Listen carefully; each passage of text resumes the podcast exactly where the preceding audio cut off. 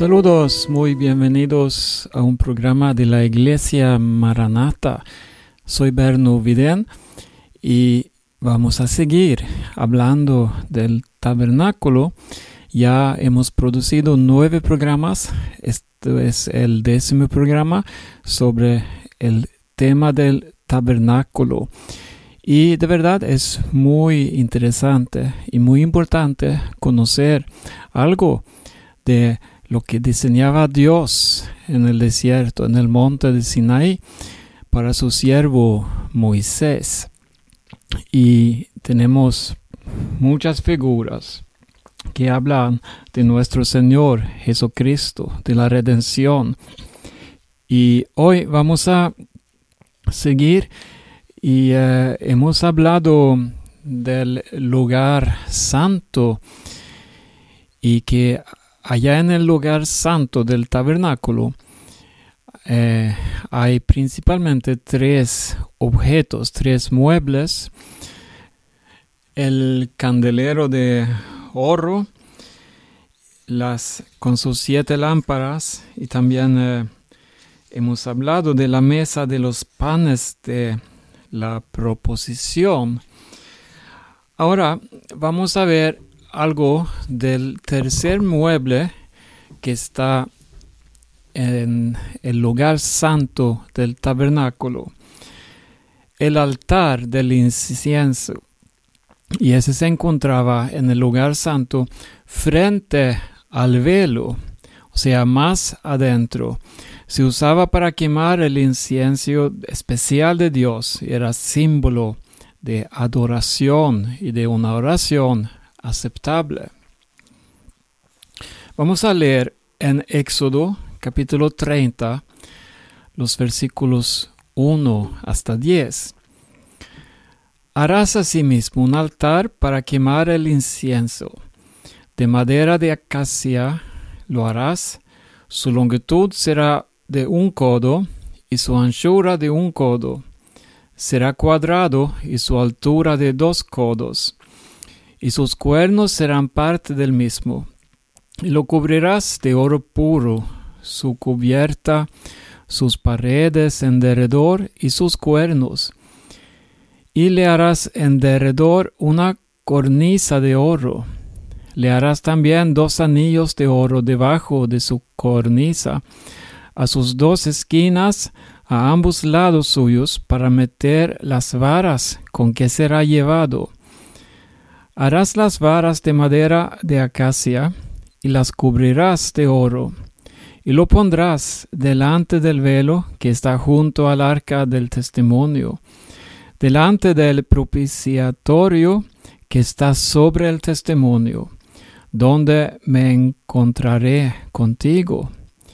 Y Aarón quemará incienso aromático sobre él. Cada mañana cuando aliste las lámparas lo quemará. Y cuando Aarón encienda las lámparas al anochecer, quemará el incienso. Rito perpetuo delante de Jehová por vuestras generaciones. No ofreceréis sobre él incienso extraño, ni holocausto, ni ofrenda, ni tampoco derramaréis sobre él libación, y sobre sus cuernos hará Aarón expiación una vez en el año con la sangre del sacrificio por el pecado para expiación. Una vez en el año hará expiación sobre él por vuestras generaciones. Será muy santo a Jehová. Bueno, como ya decimos, este era el tercer mueble en el santuario y se hallaba al extremo del lugar santo. Cuando se iba a entrar al santuario interior, el lugar santísimo, allí, con un fondo de elaboradas cortinas, se hallaba este altar. Y cuando el incienso ardía sobre él, su fragancia llenaba las dos cámaras y las perfumaba. Este mueble, al igual que la mesa de los panes de la proposición, era hecho de madera de acacia, cubierto con oro. También eh, tenía una corona y al igual que el altar de bronce contaba con cuatro cuernos. Medía un codo de ancho por un, uno de largo y, dos de alto. Y bueno, pero hablando de, del tamaño, eh, eh, no, habían diferentes tamaños de los altares también. El primer altar que mencionamos antes en el atrio, el de holocausto, era más, grande. Pero eh, ningún mueble en el tabernáculo era más importante que otro. Todos tenían su propósito. Y esto es lo mismo con el pueblo de Dios, la iglesia. No todos los miembros, los miembros tenemos la misma función, pero todos son muy importantes. Y lo importante es que estamos delante de Dios y Él es que valora, Él es que da el valor correcto a cada miembro, a cada persona. Y quisiera ahora que leamos eh, algo que escribió el apóstol Pablo en eh, Primera Corintios capítulo 12. Vamos a leer ahí del versículo 18. Mas ahora Dios ha colocado los miembros cada uno de ellos en el cuerpo, como Él quiso. Porque si todos fueran un solo miembro, ¿dónde estaría el cuerpo? Pero ahora son muchos los miembros, pero el cuerpo es uno solo. Ni el ojo puede decir a la mano, no te necesito, ni tampoco la cabeza a los pies, no tengo necesidad de vosotros. Antes bien, los miembros del cuerpo que parecen más débiles son los más necesarios, y aquellos del cuerpo que nos parecen menos dignos, a estos vestimos más dignamente, y los que en nosotros son menos decorosos, se tratan con más decoro, porque los que nosotros son más eh, decorosos no tienen necesidad, pero Dios ordenó el cuerpo, dando más abundante honor al que le faltaba, para que no haya desavenencia en el cuerpo, sino que los miembros todos se preocupen los unos por los otros, de manera que si un miembro padece, todos los miembros se duelen con él, y si un miembro reciba honra, todos los miembros con él se gozan. Vosotros pues sois el cuerpo de Cristo, y miembros cada uno en particular. Y a uno puso Dios en la iglesia, primeramente apóstoles, luego profetas, lo tercero maestros, luego los que hacen milagros, después los que sanan, los que ayudan, los que administran, los que tienen don de lenguas. Así el apóstolo enseña eh, sobre el valor de cada uno y sobre la función de cada uno. Asimismo, vemos en el tabernáculo muchos detalles, muchos materiales diferentes y todo con su propósito.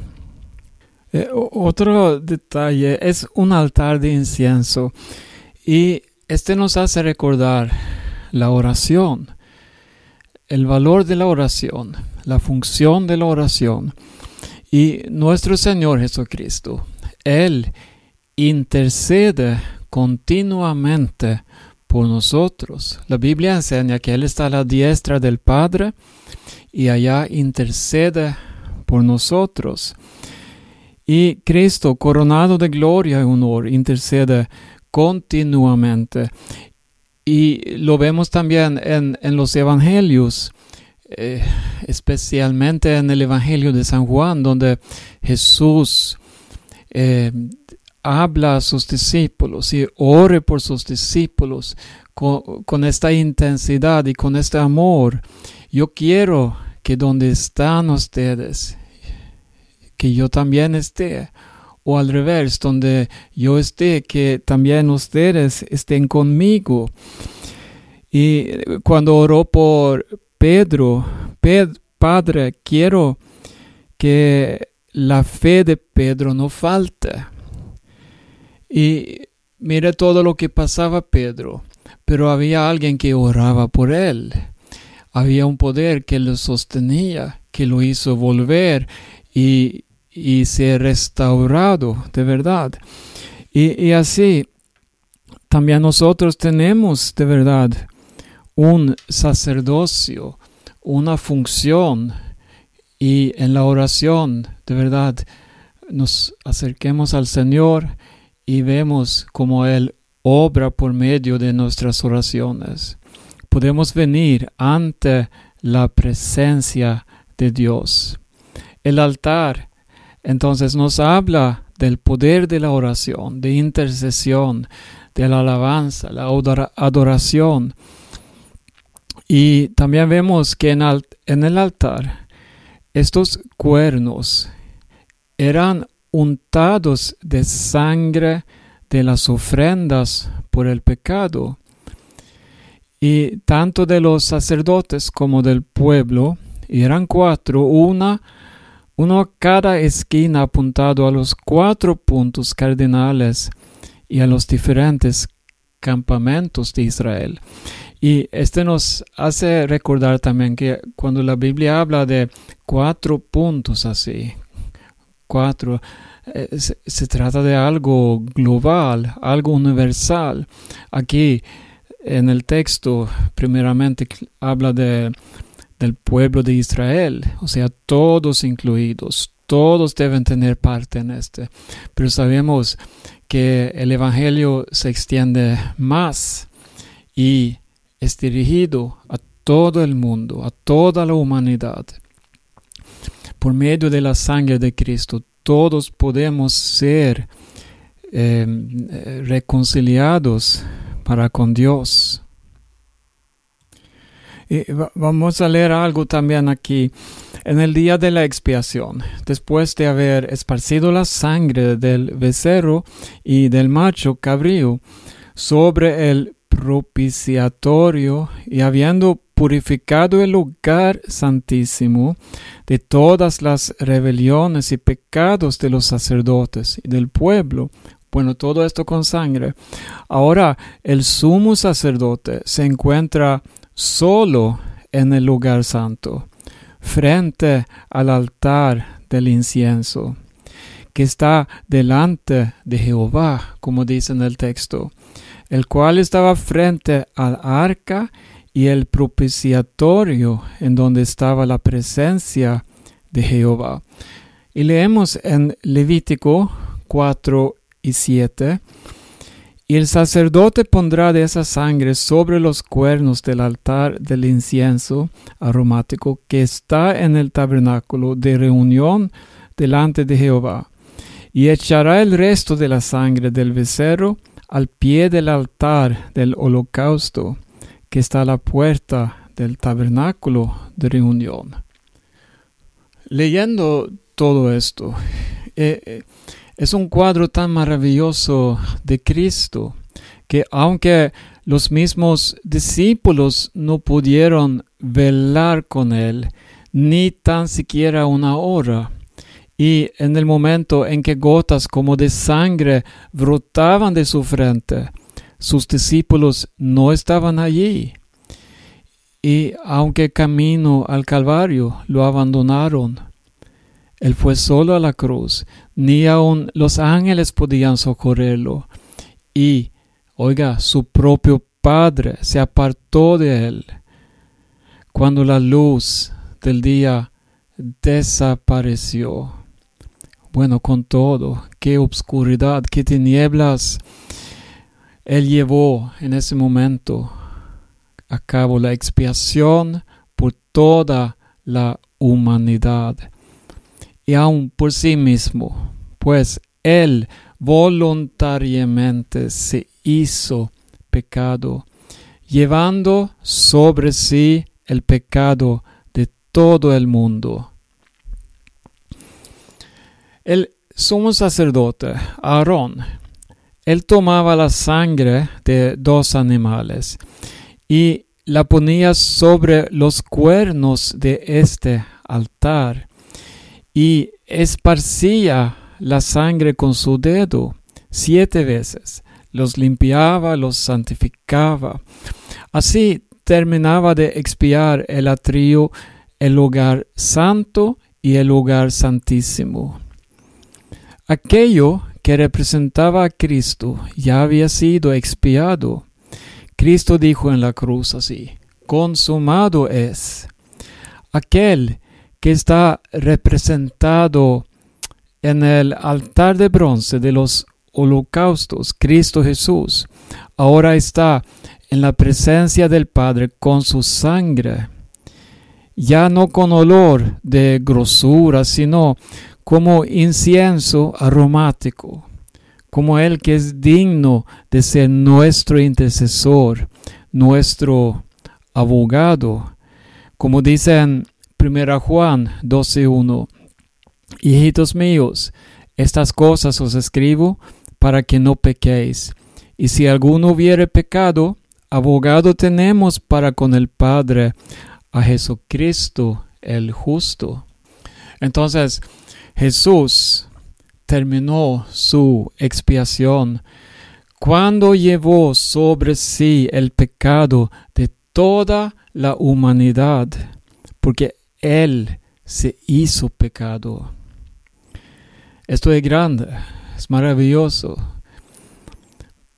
Pero mire, ahora le toca al hombre, a nosotros, alegarse al altar de los holocaustos para que sus pecados sean expiados, pues ya Cristo preparó el camino. Y eh, vamos a seguir aquí. Yo, yo, quisiera hacer una comparación que nos da Hebreos capítulo 4, versículo 14. Por tanto, teniendo un gran sumo sacerdote que traspasó los cielos, Jesús, el Hijo de Dios, retengamos nuestra profesión, porque no tenemos un sumo sacerdote que no pueda compadecerse de nuestras debilidades, sino uno que fue tentado en todo según nuestra semejanza pero sin pecado.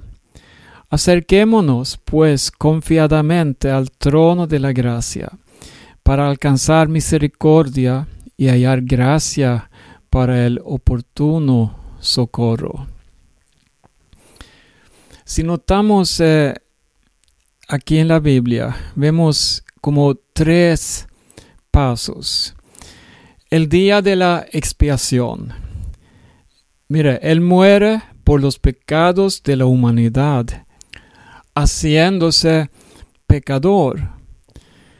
Y en el lugar santo se convierte en intercesor, porque ahora es sin pecado, ora por nosotros. Y en el lugar santísimo, ahí se habla de la sangre de verdad, lleva la sangre hasta la presencia del Padre. El sumo sacerdote tenía que estar solo en el tabernáculo. Y ningún hombre puede ser intercesor de nadie de verdad, por cuanto todos somos pecadores. Cristo fue el único sin pecado que después de entrar al lugar santísimo con la sangre expiatoria, ahora regresa al lugar santo que está entre el lugar santísimo y el atrio, para convertirse en el intermediario entre Dios y los hombres. Eh, Pablo escribe a Timoteo, la primera epístola, capítulo 2, versículo 5, así, porque hay un solo Dios y un solo mediador entre Dios y los hombres, Jesucristo, hombre. Eh, seguimos, todavía estamos en el lugar santo y hay algo que nos separa del lugar santísimo. Nadie puede entrar ahí. Bueno, la Biblia dice que el sumo sacerdote entró una vez al año, pero nunca sin sangre. Y él tenía que pasar un proceso muy delicioso, muy, eh, importante, y así deshacerse de sus propios pecados primero, y después orar por los pecados del pueblo. Pero ¿qué, los, qué, nos separa del lugar santísimo? La Biblia habla de un velo. El velo era una cortina que dividía las dos habitaciones sagradas del tabernáculo, el lugar santo y el lugar santísimo, y simbolizaban de verdad la separación que hay entre Dios y los hombres por el pecado. Eh, vamos a leer en Éxodo capítulo 26, versículo 31 hasta 35. También harás un velo de azul, púrpura, carmesí y lino torcido. Será hecho de obra primorosa, con querubines, y lo pondrás sobre cuatro columnas de madera de acacia cubiertas de oro sus capiteles de oro sobre basas de plata, y pondrás el velo debajo de los eh, corjetes, y meterás allí del velo adentro el arca del testimonio. Y aquel velo hará separación entre el lugar santo y el santísimo. Pondrás el propiciatorio sobre el arca del testimonio en el lugar santísimo y pondrás la mesa fuera del velo, y el candelero enfrente de la mesa al lado sur del tabernáculo, y pondrás la mesa al lado del norte. El velo eh, es uno de los pocos elementos que se observan en el Nuevo Testamento, pues ese corresponde a su carne. Cuando Jesús, eh, cuando Jesús murió en la cruz, dice que el velo del templo, que en ese tiempo entonces había reemplazado al tabernáculo, dice que el velo se rasgó en dos, de arriba a abajo, simbolizando entonces nuestro libre acceso a Dios debido a esa muerte. La gente ya no tenía que acercarse a Dios a través de sacerdotes y sacrificios. Qué cambio tan tremendo, ¿verdad? Mire, vamos a, vamos a leer en Mateo 27, del versículo 50, hablando del velo. Era más de 10 metros alto y grueso como una mano cerrada. Eh, leemos aquí, mas Jesús, habiendo otra vez clamado a gran voz, entregó el Espíritu. Y aquí el velo del templo se rasgó en dos, de arriba abajo. Y la tierra tembló, y las rocas se partieron. Esto es importante. Yo creo que este es el momento en la historia más importante que debe eh, traer la atención de todo el mundo, porque lo que pasó en este preciso momento cambió la historia en dos, porque desde entonces hay un camino abierto para todo el mundo, para que todos que quieran entregar su vida a Jesucristo pueden ir directamente al lugar santísimo, porque hay un intercesor. Jesucristo intercede por nosotros y Él también es el sacrificio. Dios nos ve a nosotros por medio de Jesucristo, el justo, el que era sin pecado. Entonces, podemos venir donde Dios con valentía, con, un corazón sencillo, abierto, podemos decirle gracias Señor por la salvación.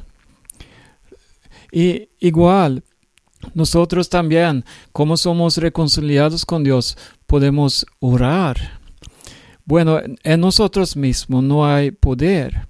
No oremos en nuestros propios nombres. No, cuando oremos sabemos que usamos el nombre de Jesús. En el nombre de Jesús presento tal y tal hermano, tal y tal problema. Y sabemos así que Dios escucha la oración. Eh, la obra de Cristo se define eh, en este hermoso símbolo de obra primorosa. La función principal de este velo era cerrar el paso al lugar santísimo, a donde solo el sumo sacerdote podía entrar una vez al año, hasta aquel momento en que fue rascado por el sacrificio de Cristo. Como colgaba aquel velo sobre las cuatro columnas, el Dios hombre colgado en aquella cruz era una barrera entre el hombre pecador y Dios. Bueno, en el momento en que Cristo entregó su espíritu, fue cuando aquel velo fue rascado, entonces se puso al descubierto el lugar santísimo. La muerte de Jesús abrió la puerta para que el hombre pecador pudiera pasar a través de él y llegar a la presencia del Padre. Dice así en Hebreos capítulo 10, vamos a leer esto también aquí, versículo 19. Así que hermanos, teniendo libertad para entrar en el lugar santísimo por la sangre de Jesucristo, por el camino nuevo y vivo que Él nos abrió a través del velo, este es de su carne. Y teniendo un gran sacerdote sobre la casa de Dios, acerquémonos con corazón sincero en plena certidumbre de fe.